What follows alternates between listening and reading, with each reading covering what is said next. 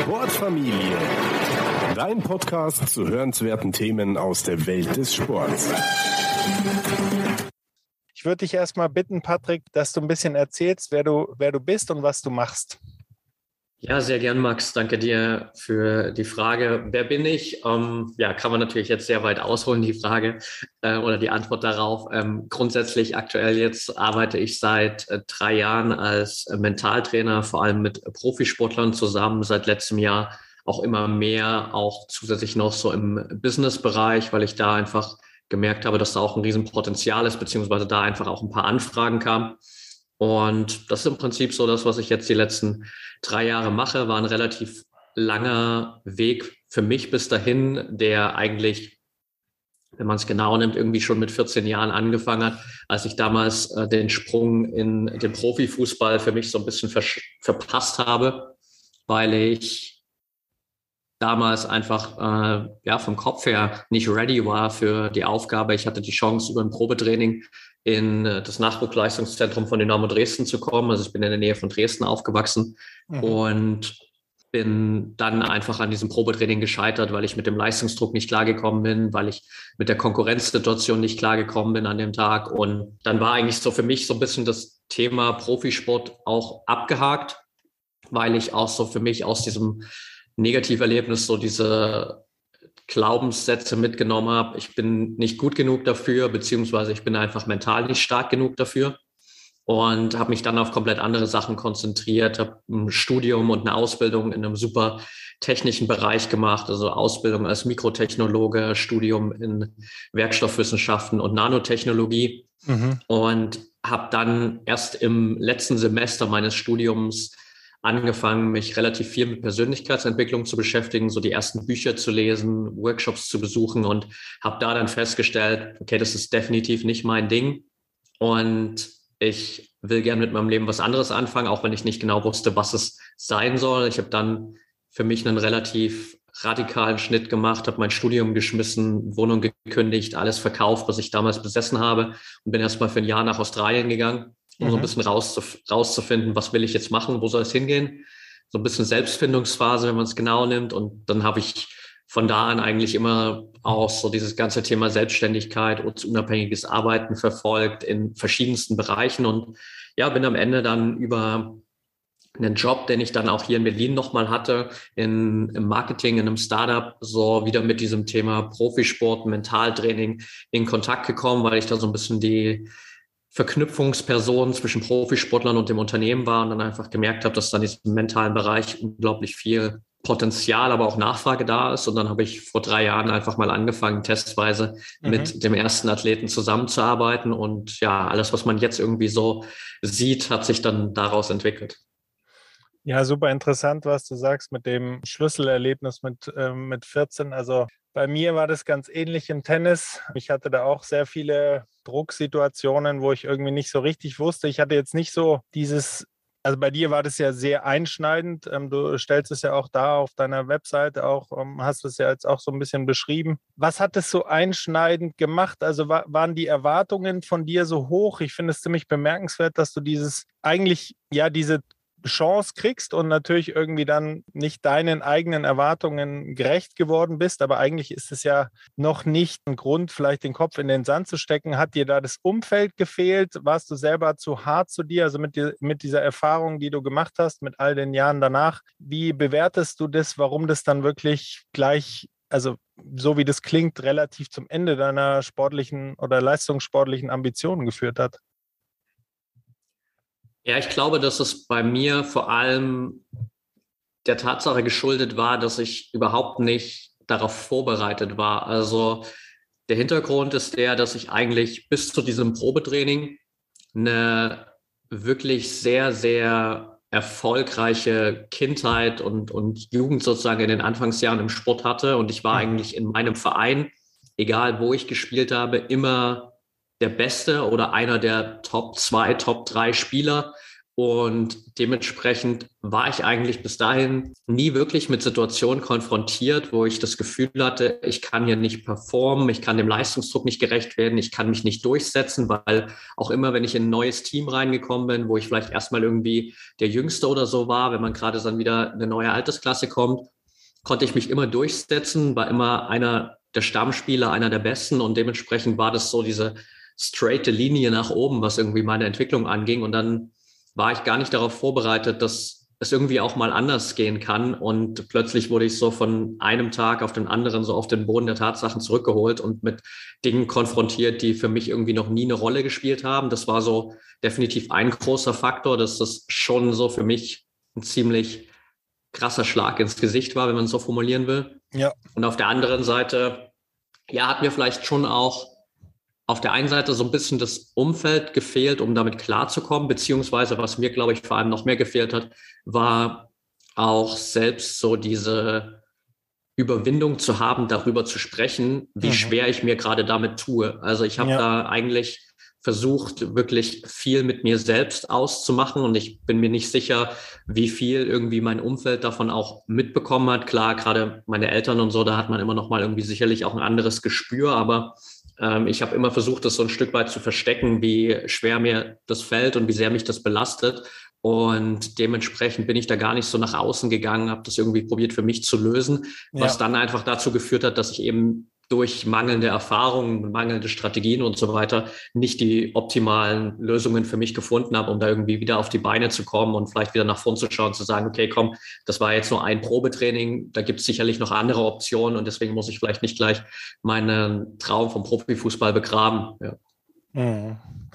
Ja, sehr, sehr spannend. Ich erkenne da wirklich oder ich höre da viele Parallelen raus. Also ich muss im Nachhinein ein bisschen schmunzeln, was mir für Ratschläge gegeben wurden, auch ähm, für das Mentaltraining.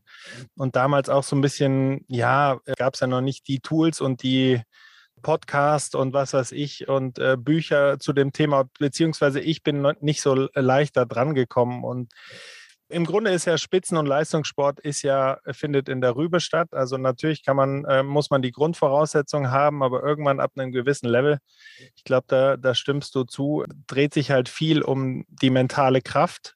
Und ähm, da würde mich jetzt interessieren, Patrick, wenn du so ein bisschen nochmal zurückschaust, also nach diesem Schlüsselerlebnis und die Jahre danach hast du ja den Weg schon skizziert, aber sag ich mal, dieser Ausbildungsaspekt, also hat dir wirklich auch eine formale Ausbildung geholfen? Hast du, ähm, hast du eigentlich autodidaktisch, hast du dir wahrscheinlich auch viel angelesen, angehört?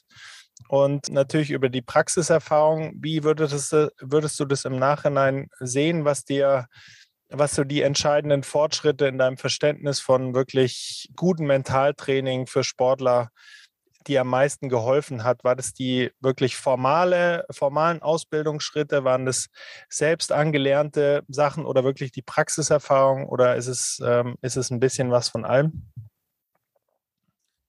Ja, wahrscheinlich ist es am Ende so ein bisschen natürlich die Mischung aus allem. So, ich habe überall für mich natürlich vieles mitgenommen, aber der Grundstock und äh, die Grundlage dessen, was irgendwie auch dazu geführt hat, dass ich überhaupt so diese Option für mich gesehen habe, als Sportmentaltrainer zu arbeiten, war auf jeden Fall dann eine Mischung aus meiner eigenen Weiterbildung, aus Büchern, Workshops etc. plus meiner eigenen Erfahrung. Also das hat eigentlich relativ lang für mich dann gedauert, bis ich wirklich so diesen Durchbruch hatte und gemerkt hatte, okay, jetzt habe ich das, glaube ich, wirklich unter Kontrolle und jetzt kann ich wirklich was verändern. Also ich hatte dann ein relativ einschneidendes Erlebnis, als ich in Australien war mhm.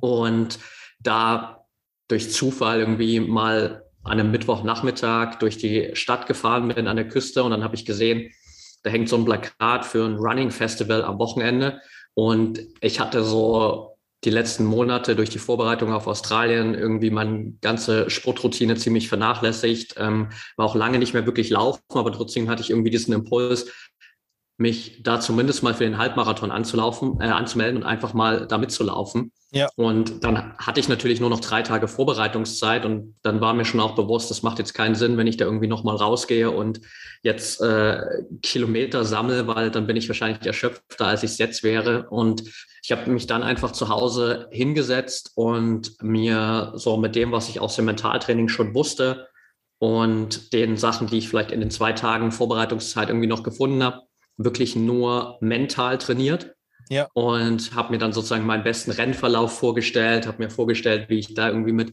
Lockerheit und Leichtigkeit durch diesen Halbmarathon gehen kann und das eine richtig coole Erfahrung für mich wird.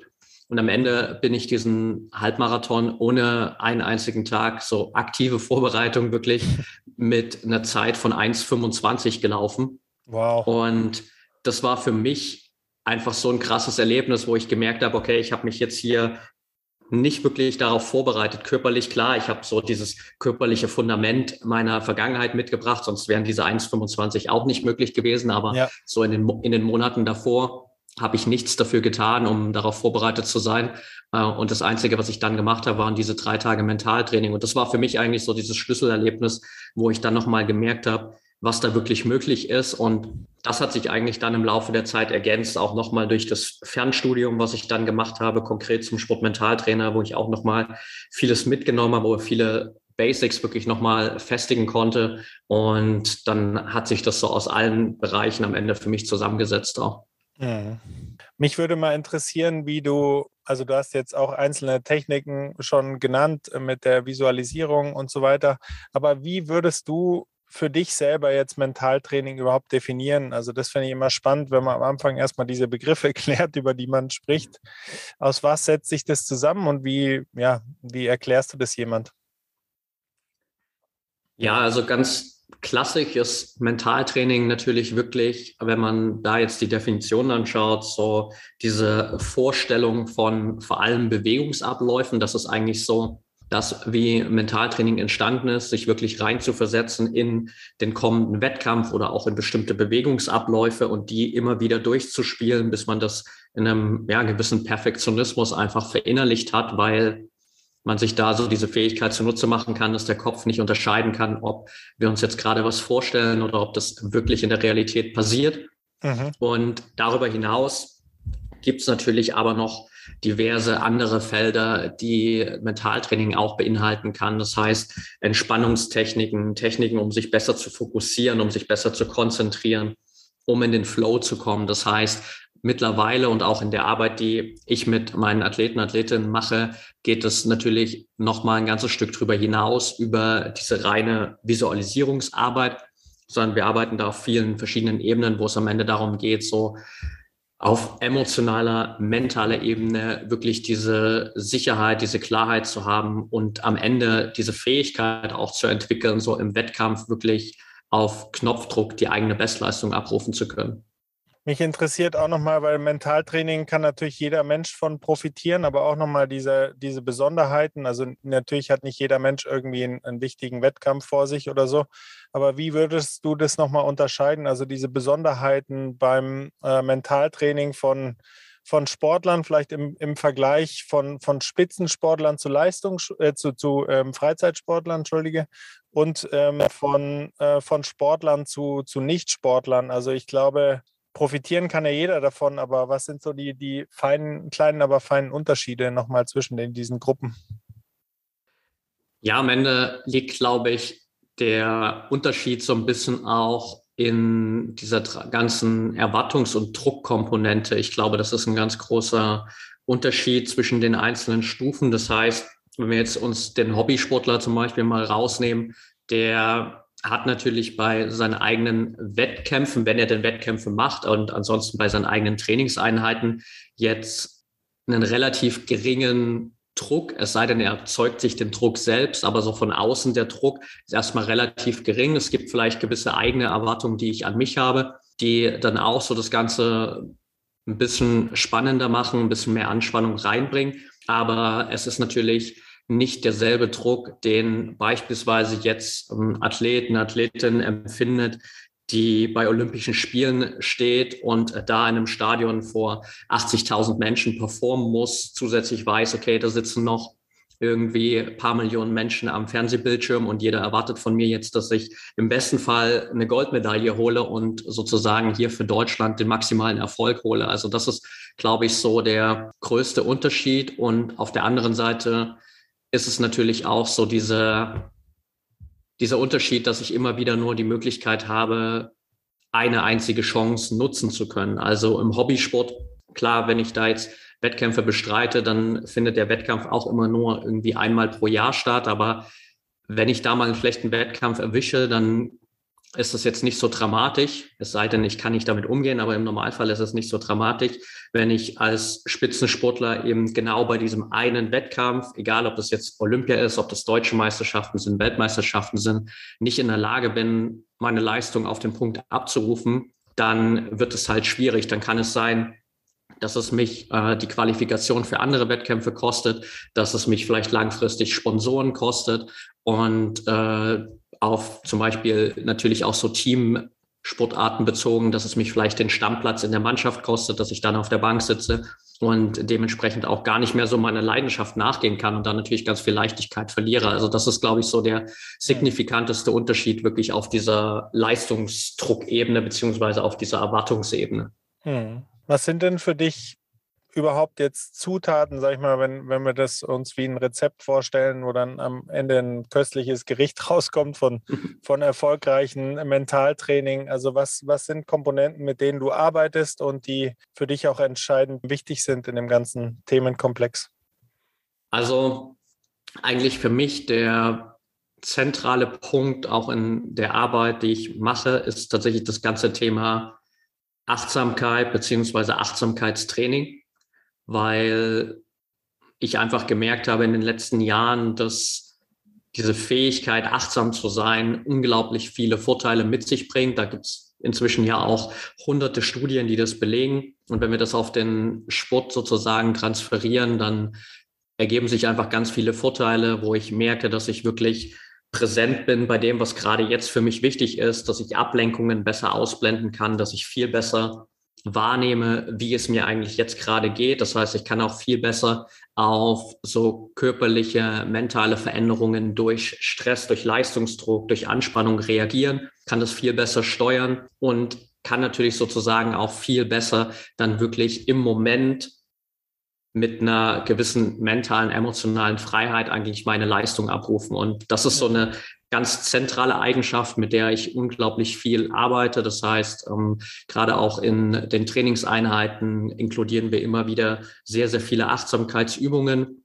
Und das ist eigentlich so eine ongoing Eigenschaft, an der jeder meiner Meinung nach arbeiten sollte. Und darüber hinaus geht es natürlich auch vor allem, und das habe ich auch ganz stark gemerkt, das glaube ich sowohl im Spitzensport als auch für den Hobbysportler sehr, sehr wertvoll, gerade so die eigenen kleinen Erfolge wahrzunehmen und damit so das eigene Selbstvertrauen zu stärken. Also Selbstvertrauen ist ja immer wieder gerade im Sport so ein bisschen der heilige Gral. Jeder will immer mehr Selbstvertrauen haben und dennoch nehmen die meisten ihre ganzen kleinen Erfolge, die ihnen Selbstvertrauen geben könnten, gar nicht so wahr. Der Fokus im Sport liegt natürlich meistens immer auf den großen Erfolgen, auf den Wettkampferfolgen die kommen natürlich nicht so oft und selbst wenn ich schon richtig gut bin, dann habe ich trotzdem nur meine drei, vier, fünf großen Wettkämpfe pro Jahr, vielleicht sogar noch weniger, um da irgendwie Erfolge zu sammeln und an all den anderen 360 Tagen im Jahr beispielsweise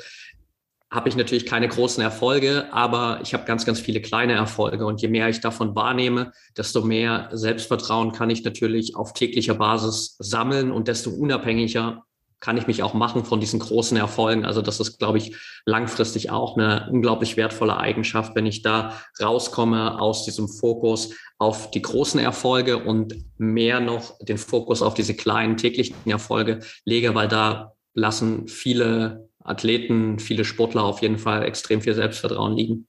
Ja, sehr guter Punkt. Und diese täglichen Rituale, auf denen es dann auch aufbaut, also wir sind ja, wir bestehen ja eigentlich aus vielen ritualisierten Abläufen und Routinen. Ich denke, da kann man auch sehr viel draus ziehen oder mit der Achtsamkeit. Das setzt du wahrscheinlich auch in deinem Alltag um, aber ähm, vielleicht kannst du nochmal sagen, wie, wie du das selbst für dich umsetzt und wie Athleten in, also Spitzenathleten auch arbeiten mit Ritualen, vielleicht auch ja diese Atomic Habits, diese, diese Mini-Rituale, die es gibt. Du hast gesagt, die, diese kleinen Erfolge auch zu feiern. Aber vielleicht kannst du da auch nochmal irgendwie ein Beispiel geben, wie man das auf Mentaltraining umsetzt, vielleicht auch in der täglichen Arbeit mit kleinen erfolgsversprechenden oder erfolgsbringenden Ritualen? Auf jeden Fall sehr gern. Also in meinem eigenen Alltag spiegelt sich das, glaube ich, vor allem so in meiner Morgen- und auch in meiner Abendroutine wieder, teilweise auch über den Tag verteilt, je nachdem, wie anspruchsvoll der Tag vielleicht auch ist, aber ich habe mir wirklich so angewöhnt, den Tag auch mit solchen Achtsamkeitsimpulsen zu starten. Das heißt, ich verbringe auch immer die ersten 90 Minuten Minimum komplett ohne mein Handy, ohne meinen Laptop, ohne da irgendwelche äußeren Impulse zu haben, sondern komplett bei mir zu bleiben. Mache meistens äh, irgendwie am Anfang, wenn ich wach werde, so ein bisschen Yoga, Mobility-Training und dann anschließend auch noch eine relativ ausgedehnte Meditation, mal länger, mal kürzer, je nachdem, wie ich Lust habe. Und das ist so mein Achtsams, Achtsamkeitsritual auf jeden Fall am Morgen, um da komplett bei mir zu sein. Am Abend sieht das meistens so aus, dass ich auf der einen Seite für mich nochmal wirklich den Tag reflektiere. Da kommen wir so ein bisschen zu diesen Erfolgsgewohnheiten oder zum Wahrnehmen dieser kleinen Erfolge, weil am Ende kann ich das relativ einfach über die simple Frage machen, was waren denn heute drei Erfolge, die ich gefeiert habe. Und das kann ja für mich individuell ein komplett unterschiedlicher Erfolg sein, als es für dich ist, als es für jeden anderen da draußen ist. Und wenn ich für mich dann sage, okay, es war für mich ein Erfolg, dass ich heute pünktlich aufgestanden bin, dass ich meditiert habe, dass ich mit dir jetzt hier ein richtig cooles Interview führe, dass ich eine Trainingseinheit erledigt habe und dementsprechend so merke, okay, da waren Tag heute, der habe ich richtig viele Erfolge gesammelt, dann gibt mir das natürlich schon mal ein gewisses Maß an Selbstvertrauen. Und auf der anderen Seite reflektiere ich dann natürlich auch nochmal für mich so ganz kurz, was lief vielleicht heute noch nicht so gut, was waren Momente, wo ich mir vielleicht selbst so ein bisschen im Weg gestanden habe und was kann ich morgen besser machen. Das sind so eigentlich die Basic-Rituale, die ich jeden Tag habe. Und darüber hinaus, weil du auch so diese Atomic Habits angesprochen hast, bin ich auch ein Riesenfan von, einfach immer wieder so kleine Impulse einzubauen, weil es macht es meistens für die Leute ein bisschen schwieriger zu sagen, du musst jetzt jeden Tag deine ersten 90 Minuten des Tages komplett mit dir verbringen und du musst eine 90-minütige Morgenroutine ja. einbauen. Das ist für viele einfach nicht drin, das funktioniert ja. nicht. Aber was jeder machen kann, ist morgens aufzustehen und sich mal 60 Sekunden zu nehmen, um sich vielleicht zu fragen, was sind denn heute drei Dinge, für die ich dankbar sein kann? Oder 60 Sekunden zu nehmen, um einfach mal die Augen zu schließen, sich selbst kurz mit der eigenen Atmung zu connecten und einfach mal nur wahrzunehmen, wie so der eigene Atem den Körper in Bewegung bringt.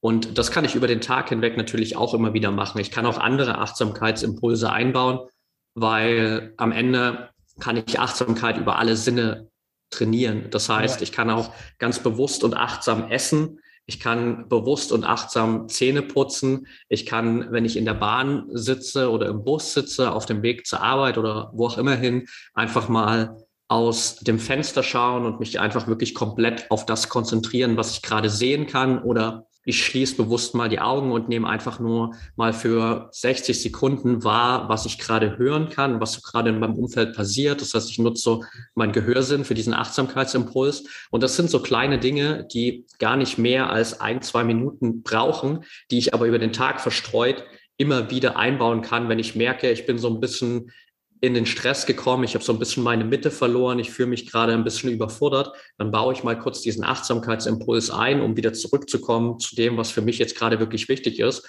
Und dann mache ich es mir auf jeden Fall deutlich leichter. Hm, beschreibst auf jeden Fall sehr gut meine letzten Tage. Da bin ich nämlich ein bisschen aus dem Fokus geraten wegen viel terminlichen Sachen. Und da hilft es wirklich, kann ich aus eigener Erfahrung nur bestätigen, wenn man also diese Morgen- und Abendroutine habe ich auch, aber auch diese, gerade, äh, gerade diese kleinen Auszeiten und wirklich auch dieses Bewusstsein, diese Achtsamkeit, das ist, das ist wirklich Gold wert und erdet einen dann auch wieder für den Moment. Und ja, es gibt ja diesen Spruch irgendwie, wenn du keine zehn Minuten Zeit hast zu meditieren, dann solltest du eine Stunde meditieren. Und da ist ja. eigentlich viel dran aus meiner Sicht, weil diese zehn Minuten, mit was beschäftigen wir uns am Tag? Also was ist wirklich wichtig? Und äh, ich glaube, wenn das, wenn man da irgendwie das ritualisiert einbaut in den Alltag, ist schon wahnsinnig viel gewonnen. Ich, ich scheitere dann eher manchmal so an den an diesen nitty-gritty äh, Alltag, wo dann halt schwierig ist, aus meiner Sicht diese oder in, in Momenten, wo es mir nicht so perfekt geht und ich nicht geerdet bin, äh, wo ich dann das Gefühl habe, ich, ich kriege das nicht so hin mit dieser Achtsamkeit. Aber dann muss man, glaube ich, einfach, um zu dir zurückzukommen, das einfach auch in kleinere Einheiten aufteilen. Und dann ist es halt mal nicht die 10 Minuten Yoga-Einheit oder die 20 Minuten, dann ist es vielleicht halt nur eine, eine kurze, ein kurzes Stretching oder zwei Kniebeugen oder so. Ich glaube, da muss man auch ein bisschen demütig sein gerade als Vater von zwei Kindern spreche ich da und wahrscheinlich die, die anderen Eltern an. Was mich auch sehr interessieren würde, Patrick, ist, was, äh, was sind die häufigsten Fragen, die dir gestellt werden? Ich glaube, du hast ja einen Beruf, der, der die Leute, denke ich, mal interessiert. Also mich würde wirklich ähm, sehr interessieren, was, äh, was Leute dich fragen, die vom, vom Fach sozusagen sind, also Sportler, deine äh, Kernzielgruppe, aber vielleicht auch Leute, die nicht vom Sport kommen? Also welche Fragen ähm, sind da auffällig für dich, die immer mal wieder kommen?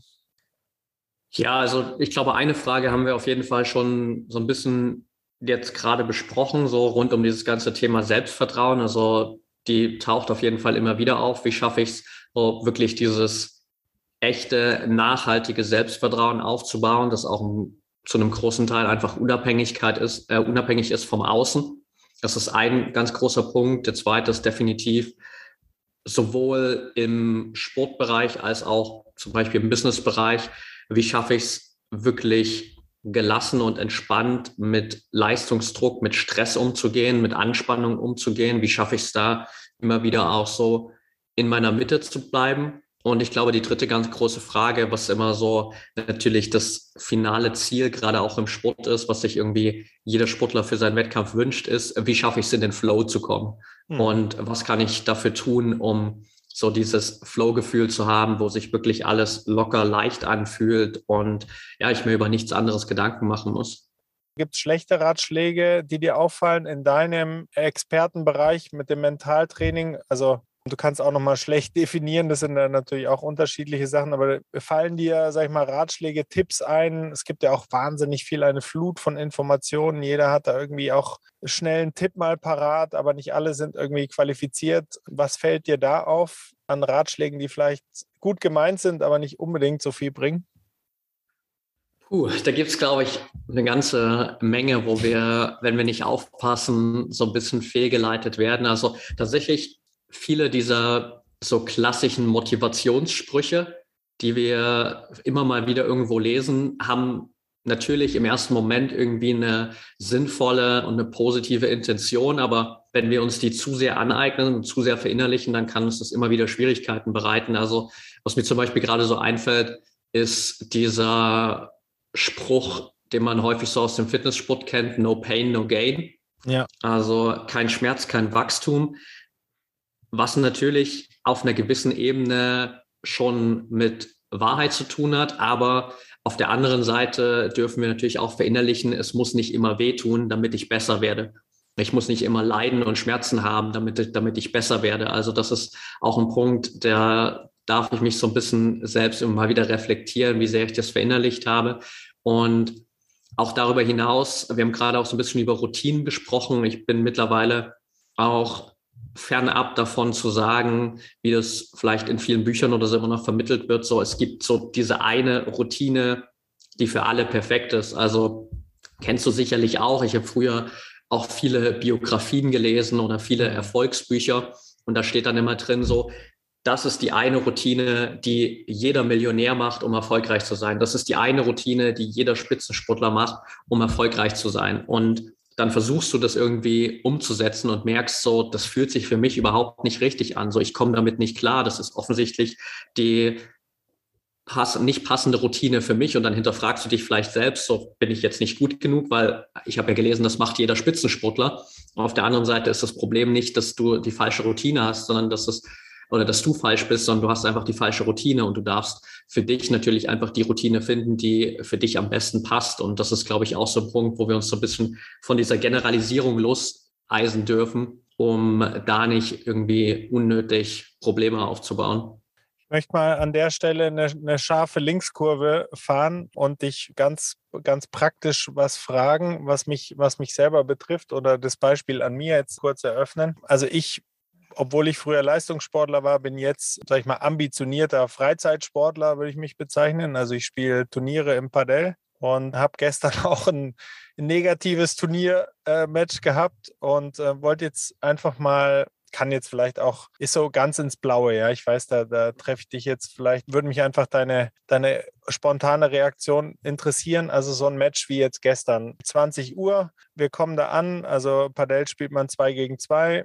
Wir äh, spielen uns ein, du hast dann das Match, es, es läuft so ein bisschen aus dem Ruder, gleich nach einem relativ guten Start verlierst du irgendwie so, den haben wir den Faden verloren als, als Team und irgendwie auch kein Konzept mehr gefunden, außer dass also jetzt wirklich völlig abgesehen von diesem taktischen und technischen Aspekt, was kann man in so einer Match-Situation machen? Sind es so Sachen wie Achtsamkeit dann auch, die man vorher trainiert hat, da in diese, in diese Match-Situation zu bringen, um sich wieder neu zu fokussieren? Sind es Atemübungen? Also wenn es jetzt wirklich hart auf hart kommt für den, für den Weekend Warrior, den Freizeitsportler wie mich, was sind so Strategien in der, in der Wettkampfsituation, die du vielleicht teilen kannst? Ich weiß, das ist jetzt super allgemein und du kannst jetzt da nicht spezifisch rangehen, aber in welchen Bereichen kann man da ansetzen? Ja, können wir auf jeden Fall sehr gern mal reingehen. Wie du schon gesagt hast, klar gibt natürlich jetzt tausend Optionen, aus denen man das betrachten könnte. Aber grundsätzlich, wie du schon gesagt hast, natürlich erstmal, je mehr Training ich so auf mentaler Ebene schon mitbringe, desto einfacher wird es natürlich. Deswegen ist Mentaltraining auch ein langfristiger Prozess, auch ein Fehler, den viele machen, dass sie mhm. häufig denken, so ich trainiere das einmal und jetzt funktioniert das, sondern äh, du musst es schon über ein paar Monate hinweg trainieren, um da wirklich einen Unterschied zu sehen. Und äh, je mehr ich da zum Beispiel, wie du auch gerade angesprochen hast, so diese Achtsamkeitsimpulse in meinem Alltag mit drin habe, desto leichter fällt es mir natürlich auch in so einer Wettkampfsituation, wirklich präsent zu bleiben, weil gerade in so einer Spielsituation ist es natürlich häufig so, dass ich mit meinen Gedanken dann zwischendrin auch ein bisschen abdrifte. Das heißt, ich mache vielleicht einen Fehler, es läuft am Anfang nicht so gut und dann bleibe ich mit meinen Gedanken so ein bisschen dabei hängen und reflektiere immer noch so, hey, warum gelingt mir der und der Schlag nicht? Wieso bin ich heute nicht so gut drauf? Was ist heute das Problem für mich? Und währenddessen verpasse ich eigentlich schon wieder das, was im Hier und Jetzt gerade passiert und verliere da auch wieder Punkte. Und mhm. auf der anderen Seite kann es natürlich sein, dass ich auch gedanklich so ein bisschen in die Zukunft abschweife und mir denke, okay, was ist, wenn ich das jetzt hier nicht in den Griff bekomme? Dann verlieren wir wahrscheinlich das Match oder wir verlieren den nächsten Satz und so weiter. Also da bin ich dann entweder in so einem ja. State von Vergangenheit oder Zukunft, aber gar nicht wirklich präsent, was bei dem, bei dem, was gerade eigentlich passiert. Von daher ist Achtsamkeit definitiv ein großer Schlüssel. Ja. Was ich hier machen kann, ist natürlich immer von Sportart zu Sportart ein bisschen unterschiedlich, je nachdem auch, wie viel Zeit ich habe, gerade zwischen den Ballwechseln. Wenn das eine schnelllebige Sportart ist, dann habe ich natürlich meistens nicht viel Zeit. Aber einfach mal um zwei Impulse zu teilen, die sehr, sehr wertvoll sein können.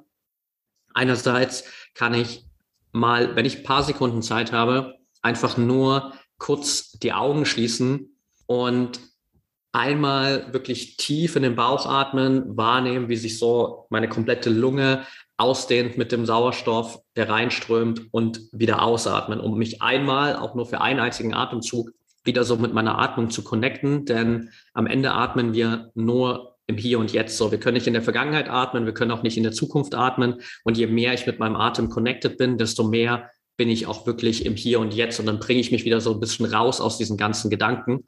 Mhm. Und was anderes, was ich auch machen kann, bisschen, ich sag mal, radikalere Lösungen für diejenigen, die vielleicht auch nur einen ganz kurzen Moment Zeit haben, ist tatsächlich für sich selbst so einen kleinen Schmerzimpuls zu setzen. Das heißt, wenn ich mich zum Beispiel einmal in die Hand kneife oder in den Arm kneife, so bis zu dem Level, wo es ein bisschen weh tut, dann bin ich plötzlich wieder richtig präsent bei dem, was gerade hier passiert. So, da kann ich, egal wie weit entfernt ich gerade mit meinen Gedanken war, egal wie unkonzentriert ich gerade war, wenn ich mir diesen persönlichen Schmerzreiz setze, dann bin ich plötzlich zu 100 Prozent im Hier und Jetzt und dann komme ich wieder raus aus dem, was gerade passiert. Also das ist so ein bisschen quasi die Möglichkeit, auch über den, über den Körper wieder ins Hier und Jetzt zu kommen. Und dann habe ich natürlich wieder auch die Möglichkeit, für mich selbst einfach zu entscheiden, okay, was ist denn ja. jetzt für mich das Wichtigste? Und dann kann ich mich wieder auf den nächsten Ballwechsel konzentrieren. Es ist lustig, dass du das oder wie du das beschrieben hast, weil ich dachte mir, wo du angefangen hast, ja, natürlich war ich fokussiert und konzentriert. Das sind immer so diese mentalen Fallen, in die man tippt. Also ich bin jetzt wirklich schon lange dabei, auch beim Sport und so weiter, aber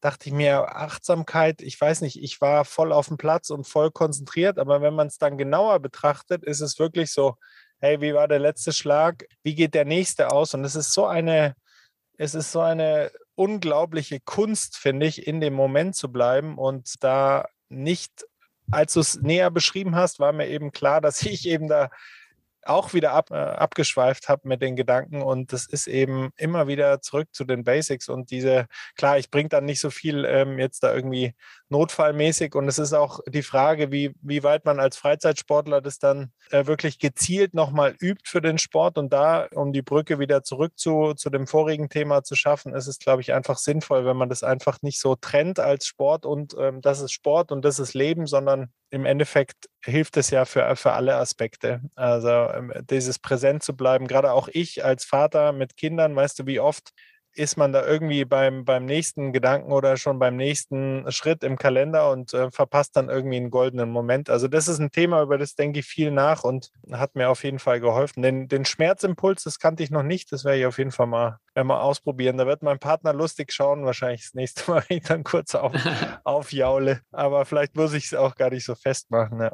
Du hast es vorhin auch schon angesprochen, weil das natürlich auch ein Thema ist, das mich total fasziniert und wo wir auch einen ähnlichen Einstieg hatten, dann glaube ich mit Büchern und persönlicher Entwicklung im Allgemeinen. Welche Medienempfehlungen du gibst? Wir leben ja da in einem goldenen Zeitalter. Also es gibt Masterclasses, es gibt Podcasts, es gibt Bücher, Hörbücher. Man kann wirklich sich nicht beschweren. Also der Zugang ist da. Es ist eher schwierig, ähm, die Spreu vom Weizen zu trennen. Kannst du da ein bisschen aus dem Nähkästchen plaudern? Ich meine, dein Podcast ist natürlich, ist natürlich eine tolle Anlaufstelle, aber jetzt abseits von deinen eigenen Inhalten, was hat dir selber geholfen? Was konsumierst du vielleicht selber regelmäßig oder gibt es so ein, zwei Bücher, wo du immer wieder drauf zurückkommst oder die du vielleicht selber schon häufig verschenkt hast? Ja, da gibt es auf jeden Fall ein paar. Also grundsätzlich generell auch da vielleicht super wichtig noch kurz für diese Medienempfehlungen, dass auch jeder für sich so das Medium finden darf, was für ihn am besten funktioniert. Ich bin zum Beispiel ein super auditiver Typ. Ich lese zwar schon auch gern, aber wenn ich mich entscheiden muss zwischen Lesen und Hören, dann gehe ich eher auf das Auditive. Dementsprechend ja. höre ich relativ viele Podcasts oder auch Hörbücher. Mhm. Und da auf jeden Fall zwei Bücher, die ich schon relativ oft verschenkt habe, die beide vom Ansatz, sage ich mal, relativ gegensätzlich sind oder zumindest so in, in zwei verschiedene Richtungen gehen. Das ist einerseits von George Mumford, das Buch, ähm, jetzt komme ich gerade nicht auf den Namen, äh, The Mindful Athlete. The ja. Mindful Athlete heißt das Buch von mhm. George Mumford. Das heißt, dass, da geht es mehr um diesen Achtsamkeitsaspekt im Sport. Und auf der anderen Seite das Buch äh, Relentless von Tim Crover, was mhm. ein sehr so Hardcore-Mentality-Buch ist. Er hat ja auch in der Vergangenheit ähm, Michael Jordan, Kobe Bryant und so weiter betreut und ist der relativ radikal. Also da sollte man vielleicht auch nicht alles eins zu eins übernehmen, aber gerade wenn es so um diese Mentalität im Spitzensport geht, die man braucht, um wirklich so zu den Top-Leuten zu gehören, ist das ein sehr, sehr wertvolles Buch, was ich auf jeden Fall empfehlen kann. Mhm. Und ansonsten bin ich auch für mich persönlich ein Freund davon, immer mal wieder so ein bisschen aus diesem sportlichen Konzept auszubrechen. Das heißt auch mal wieder Hörbücher zu hören, Podcasts zu hören, die sich natürlich schon mit mentalen Strategien beschäftigen, die aber jetzt gar nicht per se was mit dem Sport zu tun haben. Also ich ähm, konsumiere zum Beispiel auch relativ viel Content von Joe Dispenza, sagt vielleicht auch dem einen oder anderen was, ja. ähm, der mehr so ein bisschen auch in diesen Spiritualitätsbereich vielleicht reingeht, der aber auch in diesem mentalen Bereich und wie kann ich so wirklich über mentale, emotionale Prozesse meinen Körper beeinflussen, sehr, sehr viele wertvolle Impulse hat. Und das sind so drei Dinge, die ich auf jeden Fall teilen kann, die mir extrem helfen. Ja. Du hast es gerade auch nochmal angesprochen, diese erfolgreichen Athleten. Welche Gemeinsamkeiten fallen dir da auf? Also wenn du das jetzt, gibt ja dann irgendwie so einen kleinsten gemeinsamen Nenner. Also ist es wirklich, ist es die Hartnäckigkeit, sag ich mal, diese, dieses Grinden, dieses Dranbleiben auch im, im Alltag, wenn man gerade keinen Bock hat auf Mentaltraining, diese Übungen wirklich auch zu machen? Oder glaubst du, da sind noch, noch andere Faktoren, die da mit reinspielen? Vielleicht kannst du das nochmal so ein bisschen für dich zusammenfassen.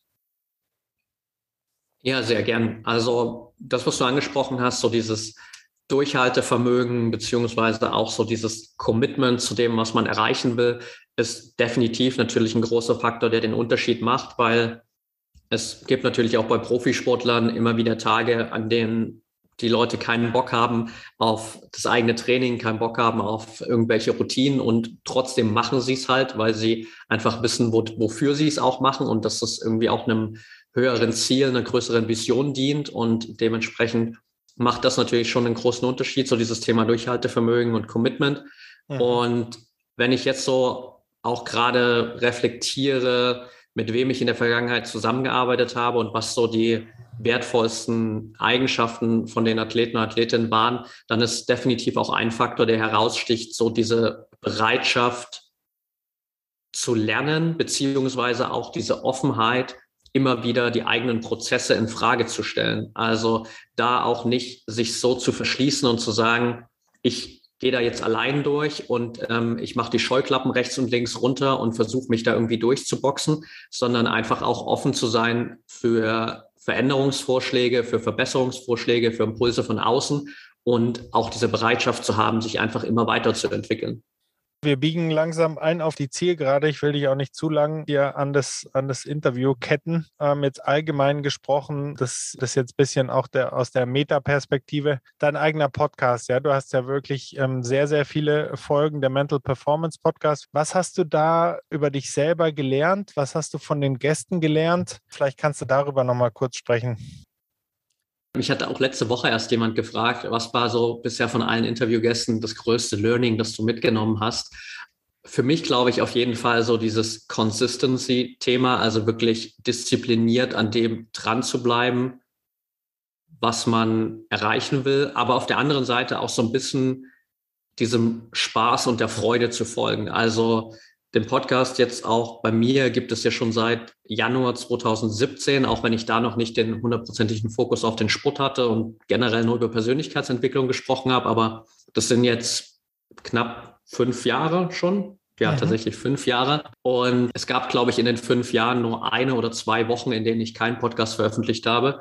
Und dementsprechend habe ich das auf der einen Seite natürlich gemacht, so, weil ich wusste, irgendwann wird sich das durchaus mal auszahlen und irgendwann wird das ein super wertvolles Tool auch einfach für mich sein, für, für das, was ich erreichen will und äh, für den Impact, den ich gerne hätte. Auf der anderen Seite habe ich es natürlich vor allem auch gemacht, weil es mir unglaublich viel Spaß macht und das ist auch jetzt immer noch der Fall. Also wenn ich mich jede Woche hinsetzen müsste und so dieses Zwanggefühl hätte, ich muss jetzt unbedingt einen Podcast aufnehmen, um einfach was veröffentlichen zu können, dann hätte ich wahrscheinlich auch schon längst aufgehört. Aber es ist was, was mir nach wie vor unglaublich viel Spaß macht und dementsprechend ist es so, glaube ich, und das bezieht dich auch auf alle Interviewgäste, so diese Mischung aus, auf der einen Seite, ich weiß genau, wo, wo will ich hin, was will ich erreichen und was ist dafür nötig so und dann einfach die Disziplin zu haben, das umzusetzen, aber auf der anderen Seite auch ganz klar zu wissen, dass was ich mache, ist wirklich was, was mir Spaß macht, was mir Freude bereitet und ich kann da wirklich auch eine gewisse Leichtigkeit einfach mitnehmen, die dann natürlich auch dafür sorgt, dass ich in dem, was ich dann tue, auch nochmal deutlich besser bin einfach. Jetzt zu einer Frage, die wirklich jeder Gast bei mir in der Sportfamilie bekommt. Du bist jetzt deutscher Sportminister und hast ein uneingeschränkt hohes Budget und auch die Hoheit, das wirklich äh, umsetzen zu lassen in kürzester Zeit. Was wären so deine ersten Amtsmaßnahmen? Fällt dir dazu was ein? Wo würdest du, wo würdest du am liebsten anpacken? Puh. Also ich glaube, aus mentaler Perspektive gesehen, für mich und auch wenn ich auf meine große Vision schaue, würde ich auf jeden Fall allen Sportlern, allen Vereinen, allen Verbänden die Mittel und Strategien zur Verfügung stellen, dass schon frühzeitig und für jeden Sportler verfügbar einfach Mentaltraining in den Entwicklungsprozess integriert wird, je nachdem, wie viel man das braucht, auch um das zu erreichen, was man erreichen will. Das wäre so, glaube ich, ein ganz, ganz großer Punkt.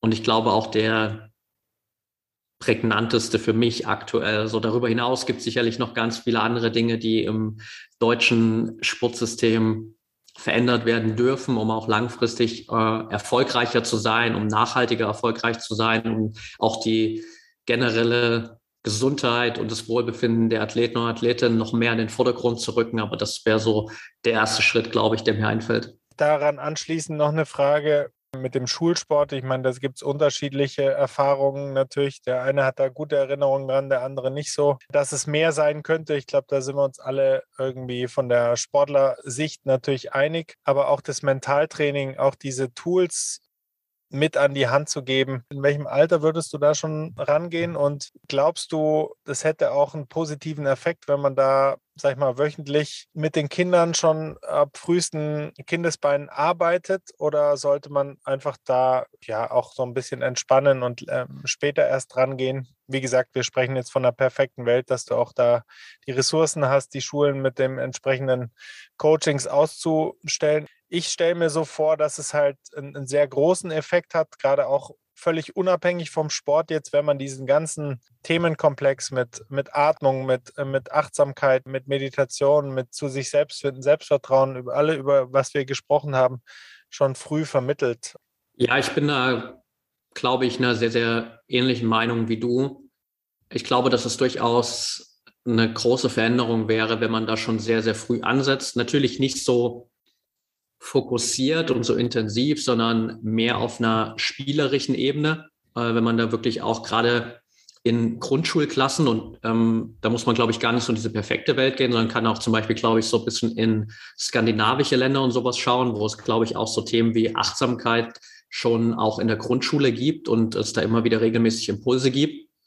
Und das macht, glaube ich, schon echt einen Unterschied. Und dann kann man das Stück für Stück vom Alter her natürlich steigern und da neue Impulse dazu bringen, auch mehr in den Inhalt reingehen. Und in frühen Jahren kann man da auf jeden Fall gerade so Dinge wie Meditation oder Atemübungen wirklich super mit integrieren. Also ich denke gerade, als du es so gesagt hast, an meine kleine Cousine, die in ihren schulischen Jahren bisher immer so ein bisschen Konzentrationsprobleme hatte und da natürlich unglaublich viele Tipps bekommen hat und irgendwann haben wir uns einfach mal mit ihr hingesetzt, haben einfach mal meditiert. Sie hatte keine Ahnung, was wir da einfach machen sollen. Wir haben da einfach so eine Kindermeditation rausgesucht, haben das mit ihr zusammen gemacht. Sie fand es mega gut und hat das dann über die nächsten Wochen immer noch weiterhin gemacht und äh, hat weiter damit gearbeitet. Ich weiß nicht, ob sie es immer noch nutzt, aber da merkt man, glaube ich, dass gerade über solche Impulse Kindern auch der Zugang da extrem erleichtert wird und dass man da spielerisch schon super viele Impulse mit reinbringen kann.